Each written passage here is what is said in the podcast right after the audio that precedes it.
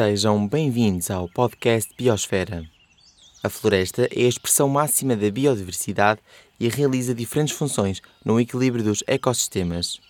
A estratificação e a sucessão natural são duas linguagens da natureza que contribuem para a eficiência da floresta. Neste episódio, conversamos com Helena Freitas. A ecóloga e docente da Universidade de Coimbra explica-nos as dinâmicas de um sistema florestal e como devemos plantar uma floresta. Como é que nós podemos caracterizar uh, uma floresta? Uma floresta, digamos de uma forma muito simples, é uma, uma formação vegetal que é dominada por uma espécie de porte arbóreo. Portanto, na sua fisionomia, quando olhamos para um espaço uh, de uma mancha vegetal, nós tendemos a dizer, dizemos, por exemplo, que é um pinhal porque sabemos que é dominada a formação por um pinheiro, um carvalhal porque é dominada por um carvalho, porque a sua fisionomia nos, uh, nos mostra exatamente isso. E, portanto, no caso, nós dizemos que estamos perante uma floresta quando temos uma formação vegetal, uma mancha vegetal, que tem, de facto, a dominar a sua fisionomia uma, uma, uma árvore, portanto, uma, uma espécie de porte arbóreo. Se, se não tivermos, se ela tiver densidade percebemos que estamos de facto perante uma floresta densa, não é? Eh, se ela tiver, eh, digamos, se tiver clareiras, também percebemos que, que elas existem, porque de facto a, a, a espécie, o ser vivo que domina é uma árvore, não é? Agora depois temos outras formas de ir mais à sua composição, à sua composição e portanto que espécies dominam e como eu dizia há pouco, não é? Nós quando estamos perante uma mancha em que percebemos que é dominada por um pinheiro, nós dizemos que estamos num pinhal, não é? E quando ou num eucaliptal, quando percebemos que a mancha é dominada claramente, ou seja, a espécie mais abundante, a espécie que caracteriza e que identifica a unidade uh, uh, fisionomicamente e na sua composição, é de facto um eucalipto ou é um carvalhal, quando é, quando é um carvalho, não é? Aqui já estamos a entrar na espécie propriamente que domina aquela mancha, não é? Portanto, não, não só na sua fisionomia, mas também na, sua, na espécie que de facto domina a composição florestal. Também sabemos quando ela é diversa, quando ela é biodiversa, quando não vemos só a mancha e, portanto, uma unidade que fisionomicamente é muito uniforme, também apreciamos e registamos a heterogeneidade nesta composição espacial, não é? E percebemos eh, e até se calhar eh, eu diria que até pensamos que ela é mais saudável quando conseguimos identificar os estratos, não é, na, na composição e, portanto, esta heterogeneidade na sua composição, por norma, é por nós percepcionada como sendo uma, um sinónimo de saúde, não é? De uma floresta mais saudável, de uma floresta mais madura, de uma floresta que teve tempo para expressar todo o potencial da biologia das espécies que a integram, não é? E então percebemos que temos um extrato herbáceo, um extrato arbustivo, um extrato subarbustivo e depois, eh, de facto, também e também alguma heterogeneidade na própria composição do espaço. Há clareiras numa floresta, não é, eh, que resultam da dinâmica entre espécies e, dos, e de todas as, eh, digamos, os fatores que também podem condicionar a evolução da própria floresta. A floresta tem um período evolutivo, tem um tempo de evolução, de instalação e de evolução, que nós percebemos quando somos, estamos mais tecnicamente habilitados e conseguimos, de facto, olhar e perceber qual é o estado evolutivo da nossa floresta, mas também até empiricamente percebemos quando uma floresta está madura, portanto nós até temos às vezes, no caso da nossa floresta mediterrânica, temos até dificuldade em entrar nessa floresta, não é? Porque precisamente por essa complexidade, por essa diversidade de estratos, por essa heterogeneidade, nós não entramos facilmente numa floresta que esteja de facto uh, uh, na sua composição climáxica, digamos assim. Mas pegando o seu exemplo inicial da questão de, de haver uma árvore que é, que é dominante, não é? que depois chamamos de, de pinhal, mas mesmo nessas circunstâncias há uma diversidade e, e essa diversidade é necessária, ou seja, há diferentes espécies que acabam por se ajudar mutuamente a crescer. Absolutamente, portanto, exato. A, a, a, floresta também é uma família, uma família, não é em si mesmo. Nós, de facto, o exemplo do, do pinhal é apenas para dizer que nós também temos uma percepção, eh, de facto, do que há uma espécie, não é neste caso, uma forma de vida que domina aquela composição e, portanto, nós tendemos a chamar-lhe assim porque estamos a, estamos a atribuir a designação geral à, à espécie que domina. Mas não há dúvida que também sabemos, e sempre o soubemos, não é? Vamos ao pinhal para ir buscar também outras espécies não é? E até outros elementos da própria, que não são só uh, as árvores, não é? Podem ser, podem ser arbustos porque têm frutos que nos interessam, pode ser, podem ser, uh, até pode ser, podem ser as sementes, porque também podem ser as pinhas, porque vamos utilizar, podem ser os cogumelos, uh, porque são também um produto da floresta e nós sabemos, não é? Portanto, há de facto muitas espécies, muita diversidade associada a uma mancha florestal, a floresta. A floresta é, por excelência, o nosso ecossistema biodiverso, não é? Portanto, é lá que esperamos encontrar a expressão mais conseguida, não é, da biodiversidade associada a um determinado território. É na floresta que está, de facto, essa biodiversidade, sendo que, evidentemente, que numa floresta tropical temos, sabemos que temos a máxima biodiversidade porque as condições biofísicas permitem essa expressão dessa, dessa condição e depois, de facto, em, em territórios onde as questões, uh, sobretudo a temperatura e a precipitação, não favorecem essa biodiversidade, temos menos biodiversidade, mas a floresta revela sempre a máxima expressão da biodiversidade num determinado território. Voltando também ao, ao que referiu da questão do, dos tratos, essa diversidade também uh, está relacionada com esse assunto e queria tentar perceber aqui um pouco a dinâmica, quais é são as relações estabelecidas entre os diferentes estratos. Bom, uh, essa estratificação é um processo que também acontece, acontece com a própria evolução da floresta, não é? Portanto, ela vai evoluindo, de facto, partindo, enfim, muitas vezes de um estado muito muito, muito embrionário, muito pioneiro de uma sucessão ecológica e, de facto, expressa a sua condição climáxica na, na, na, na circunstância mais madura da floresta e da composição florestal. E aí, em função, em princípio, dependendo do conjunto de espécies eh, que traduzem a, a composição dominante, a composição climáxica, podemos ter uma evolução dos estratos não é, que vão, vão acontecendo na medida em que há disponibilidade também de energia para essa evolução, e aqui estamos a falar também da disponibilidade de nutrientes, da natureza do solo e das relações entre espécies também, não, sem dúvida. Portanto, a, a floresta também é isso, é um ecossistema em que uh, as interrelações, portanto, as, as relações bióticas, digamos assim, são particularmente eficazes, portanto, em que há um diálogo entre espécies, há uma comunicação entre arbustos e árvores, por exemplo, a partir eh, dos fungos micorrízicos, que estabelecem exatamente essas relações de cooperação. A natureza eh, eh, na floresta exprime exatamente essa, essa capacidade colaborativa, portanto, é através da colaboração que ela de facto atinge, portanto, o seu, o sua, a sua máxima evolução. Esses fungos micorrízicos nós só os identificamos eh, muitas vezes através do seu fruto, que é de facto o cogumelo, portanto é um, um basidiomyceto, portanto nós, nós consumimos o cogumelo, mas a rede micorrízica é aquela que depois que estabelece as tais relações, frequentemente, entre árvores e árvores, entre árvores e arbustos, e, essa, isso é absolutamente determinante para o sucesso eh, da, da própria, das espécies e da composição florestal final. Esse diálogo, essa cooperação entre espécies acontece em permanência num sistema vivo, mas essas interações existem também entre as aves quando dispersam as sementes da floresta, não é? Entre uh, uh, as formigas que também promovem a degradação das folhas, por exemplo, ou entre os seres que, decompositores que estão no substrato da floresta e que permitem também que o ciclo da vida aconteça.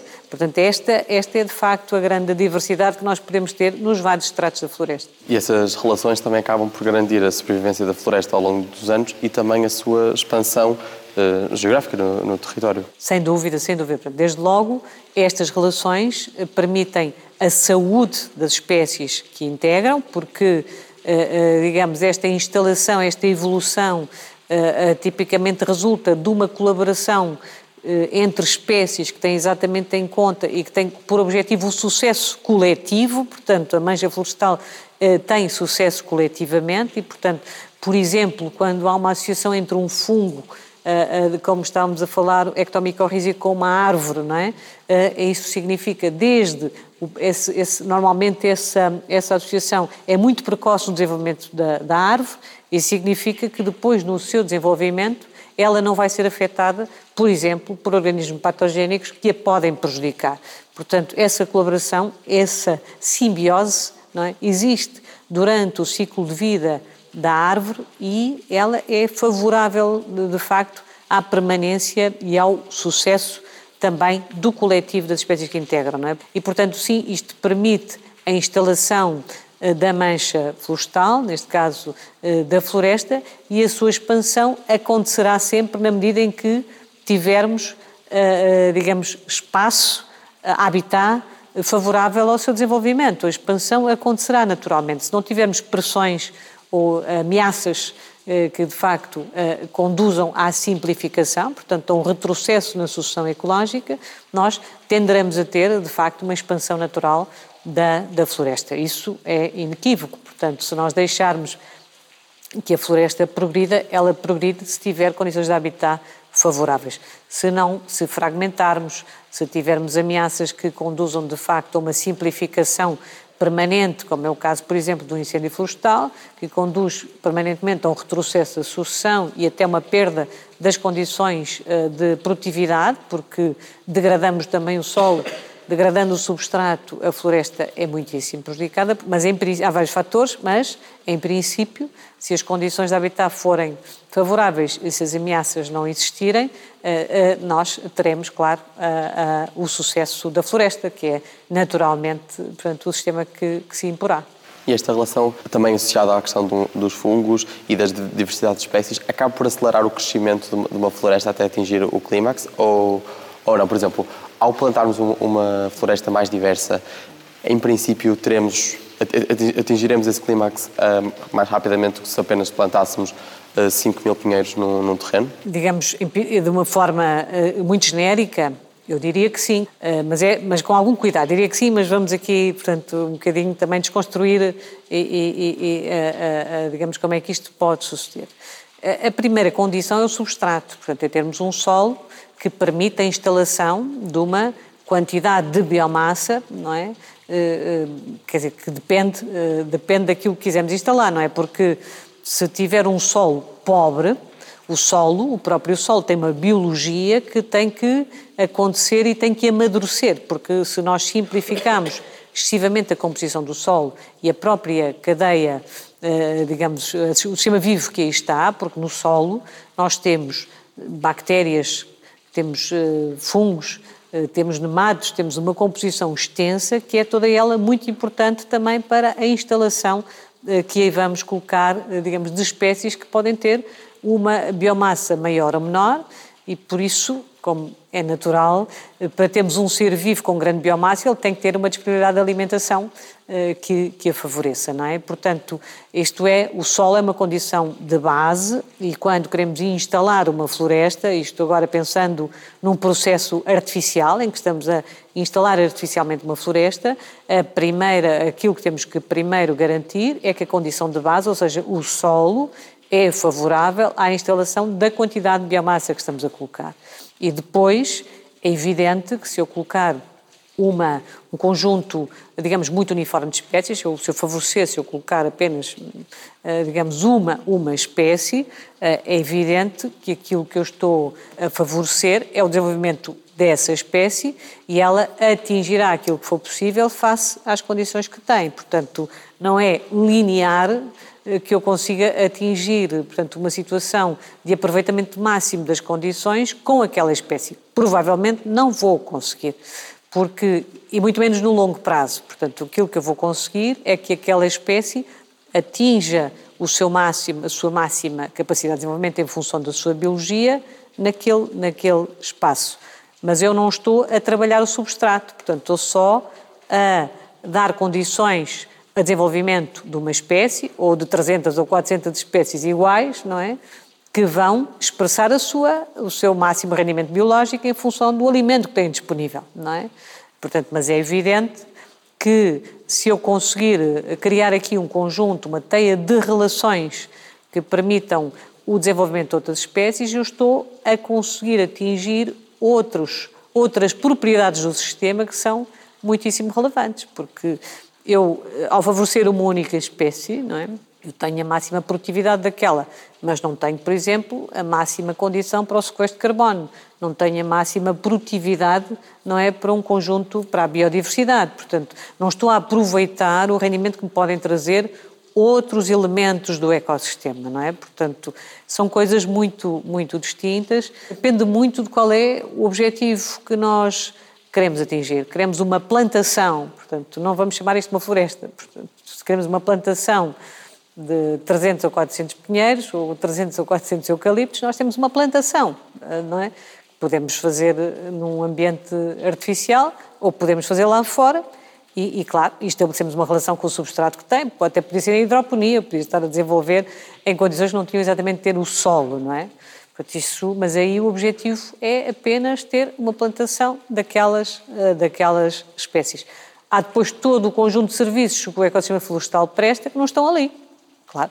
E, portanto, uh, no longo prazo, o que nós vamos tendo ali é uma plantação que vai, claro que vai, eh, enfim, com a queda das folhas, com, evidentemente que se vai criar, eh, digamos, vão, vão certamente surgir relações eh, com outras espécies, mas não estamos a falar de uma floresta, estamos a falar de uma plantação. E focando aqui também um pouco na, na questão da reflorestação, hum. uh, devia haver essa prioridade de, de plantarmos florestas diversas e não fazemos uma plantação e não uma floresta, não é? No se nós queremos reflorestar, se queremos ter floresta, nós então temos que planear para uma floresta e não para uma plantação. Não é? E planear para uma floresta, evidentemente que é ter, atender à sua composição, à sua biodiversidade e favorecer as condições que me levam, de facto, à instalação de uma sucessão ecológica que conduzirá, portanto, a uma, a uma floresta.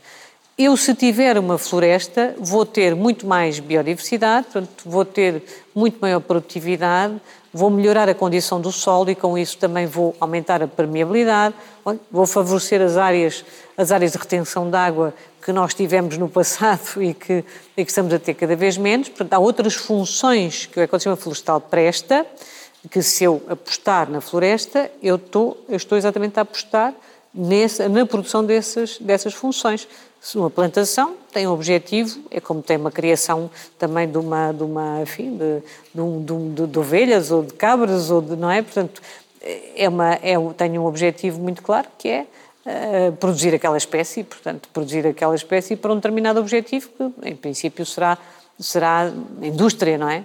se eu quero, se a orientação for a conservação, a conservação de recursos e também a valorização de outros serviços do ecossistema, como estes, da água, do sol, do ar, da qualidade, da estética, os serviços ecossistémicos, eu aí tenho que pensar na complexidade da floresta e tentar ao máximo, portanto, criar as condições para vir a ter uma floresta.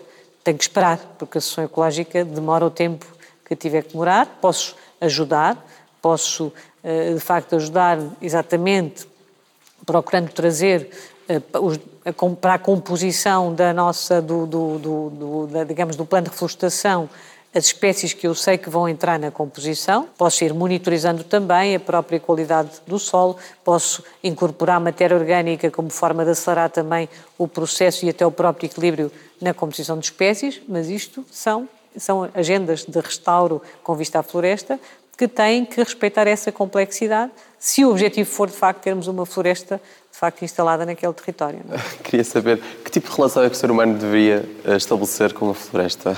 É muito importante o que diz, porque nós realmente estamos perante esse, esse confronto e esse desafio, não é? Não queremos que seja um confronto, queremos criar harmonia entre o nosso desenvolvimento, a nossa vida e, de facto, a natureza, não é? Eh, mas percebemos também que temos hoje um, cidadãos maioritariamente urbanos, nós escolhemos as cidades, mas as cidades também podem ter uh, floresta, não, é? e devem ter floresta, mas uh, também percebemos que temos que cuidar e, e, e, digamos, reorganizar o espaço rural para que ele também uh, faça parte desta harmonia. Portanto, é, é um enorme desafio. Portanto, e também temos, e depois as zonas de interface urbano-rural, que também estão um pouco perdidas nesta entropia, não é?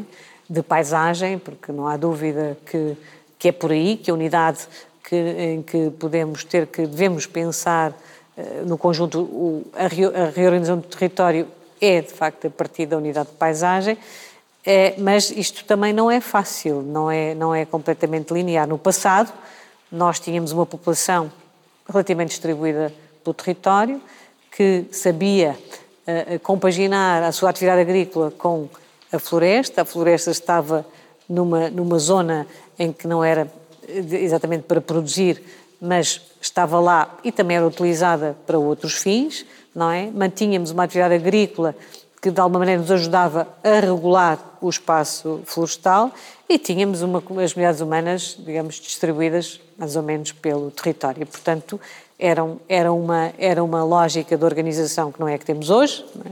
Hoje, de facto, privilegiamos o espaço urbano, as cidades, e, e estamos um bocadinho sem. E, e criámos ainda por cima, nesse espaço urbano, uh, digamos, esquecemos a floresta, esquecemos a agricultura, é? esquecemos, portanto, a natureza. Não é? Uh, trouxemos de forma muito também entrópica, sem, uh, sem pensar exatamente nos serviços, nas funções, e hoje estamos a perceber que não pode ser assim, que mesmo no espaço urbano temos que saber usar a natureza. É? E no espaço rural, da mesma forma, como é que vai ser se deixarmos de ter comunidades que cortem a floresta, que a cuidem, que pratiquem agricultura, não é? E, portanto, essa relação agroflorestal eh, perdeu-se, está-se a perder, e isso significa também que não estamos a ter eh, capacidade, e as ameaças, por outro lado, também começam a crescer, a questão climática é absolutamente inexorável, fará parte necessariamente da equação. Nós temos realmente que ter uma composição florestal que seja resiliente às alterações climáticas, em qualquer destes espaços. Isto em si mesmo também é um desafio, na medida em que não temos a tal atividade agroflorestal que permitia fazer eh, de uma forma mais eh, preventiva e mais inteligente esse tipo de gestão. No caso português, a floresta acaba por estar muito sujeita aos riscos das alterações climáticas, tem poucas defesas naturais? Está imenso, está imenso, portanto nós vamos ter sim, nos nossos, isso não há dúvida nenhuma, portanto nós, eh, digamos, os episódios que vamos ter agora, quer dizer, na matéria de fogos florestais, eh, quer dizer, de facto nós temos sobretudo e bem, enfim, apostado nesta narrativa do, do fogo rural, portanto, como, mas o fogo acontece no espaço rural sobretudo porque é onde nós temos as meias florestais que começam a estar cada vez mais desordenadas, mais abandonadas e, portanto, não havendo uma atividade económica que, que, eh, que, que no fundo, que utilize e que faça essa gestão, nós começamos a ter problemas é? que crescem, porque os episódios também de, eh, de aquecimento, eh, os dias de maior, os dias que são mais imprevisíveis, dias de calor, portanto, os eventos extremos são uma realidade e vão ser uma realidade crescente, e, portanto, as condições que propiciam, de facto, o fogo florestal vão ser cada vez maiores. Também condiciona o futuro da floresta. Não é só não condicionam só o que nós temos, porque, digamos, estes, e estes fogos repetidos, portanto, nos mesmos locais, estão também a destruir o substrato, estão a destruir os solos, portanto, isso também tem implicações. Nós agora, por exemplo, com estas chuvas tremendas que estamos a ter, depois de termos tido os fogos que tivemos, as zonas que tiveram fogos estão seguramente a perder ativamente solo, portanto, estamos, a, vamos sofrer com isto e mesmo os riscos de desastres também são, são crescentes. E, portanto, isto é uma, é uma questão uh, realmente muito complexa, porque uh, agora essa floresta que perdemos, uh, recuperá-la quando as ameaças são crescentes e quando temos na envolvente muitas vezes espécies exóticas que estão que são oportunistas e que vão ocupar o espaço da nossa floresta autóctone, e, portanto, elas em si mesmo são mais estão mais expostas também a, a, ao fogo. É um ciclo muito difícil de, eh, de combater. Eu penso que a maneira mais inteligente de o fazermos, se quisermos preservar a nossa floresta autóctone, neste caso, e agora estou aqui a passar um pouco para essa questão, eh, se o quisermos fazer, eu penso que a forma mais inteligente é, é realmente identificarmos aquelas unidades que, que ainda têm, eh, digamos, uma composição florestal autóctone, portanto, e temos vários exemplos, ainda assim, é aproveitarmos esses e tentarmos usar esses como, digamos, piloto para equacionar uma agenda de restauro ativa.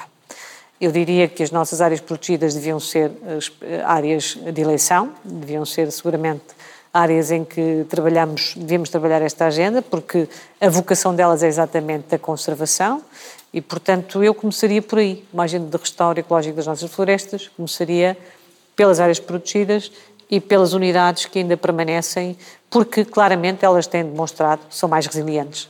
As florestas biodiversas que nós temos são mais, têm revelado maior resiliência mesmo ao fogo e, portanto, penso que é, é, inteligente, no mínimo, partirmos delas e, portanto, e conseguirmos, de facto, trabalhar no sentido da maior resiliência ao clima a partir destas unidades de paisagem que têm, digamos, em si mesmo essa, essa capacidade e esse maior potencial.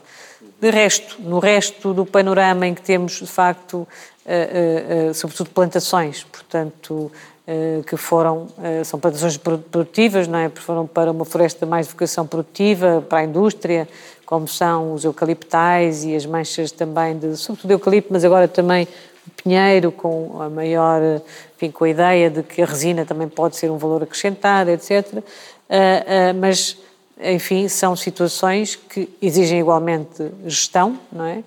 E que eventualmente terão eh, mais, ficarão mais expostas, de facto, à, à, agressividade e à severidade dos incêndios florestais. Para terminar, uh, só algum, algum apontamento que queira fazer de algum assunto que não foi mencionado na entrevista, se quiser não, falar sobre. Coisa que eu gostava de deixar uma nota que tem a ver com uh, qualquer uma destas, portanto, não tenho dúvidas que nós devemos conseguir implementar uma agenda de restauro da nossa floresta, uh, mas sei que isto não é um exercício fácil, portanto, não, uh, como digo, eu partiria dessas situações que já mencionei, mas também acho que vale a pena começarmos a olhar para globalmente para o território nacional, na base, portanto, do impacto que podem ter, que pode ter eh, também a questão do clima, não é? Portanto, as alterações climáticas e, e vale a pena perceber em que medida é que, de facto, conseguimos manter a mancha florestal onde atualmente a temos, ou se não é preferível começarmos a equacionar, portanto, a transição para outro tipo de mancha não florestal, mas agroflorestal. É claro que uh, introduzir agora, onde nós temos floresta, transitar para a agrofloresta é também um processo que exige, exige recursos financeiros, recursos humanos, exige atividades económicas que neste momento não estão, não estão ativas, não estão instaladas, mas eu penso que vale a pena começarmos a trabalhar nesse sentido, portanto, de trazer mais a agrofloresta como uma, um processo de transição daquilo que era tipicamente a nossa floresta, porque enfim, pelo menos aí talvez seja mais fácil conseguirmos um equilíbrio na perspectiva das ameaças que vamos ter que enfrentar. Obrigado por nos ter acompanhado. Fica a conhecer mais sobre o funcionamento da floresta no episódio do Biosfera na RTP Play. Até ao próximo episódio. Seja bioativo. Na próxima semana teremos novo podcast. Siga-nos no Instagram e acompanhe as novas reportagens do Biosfera no Facebook.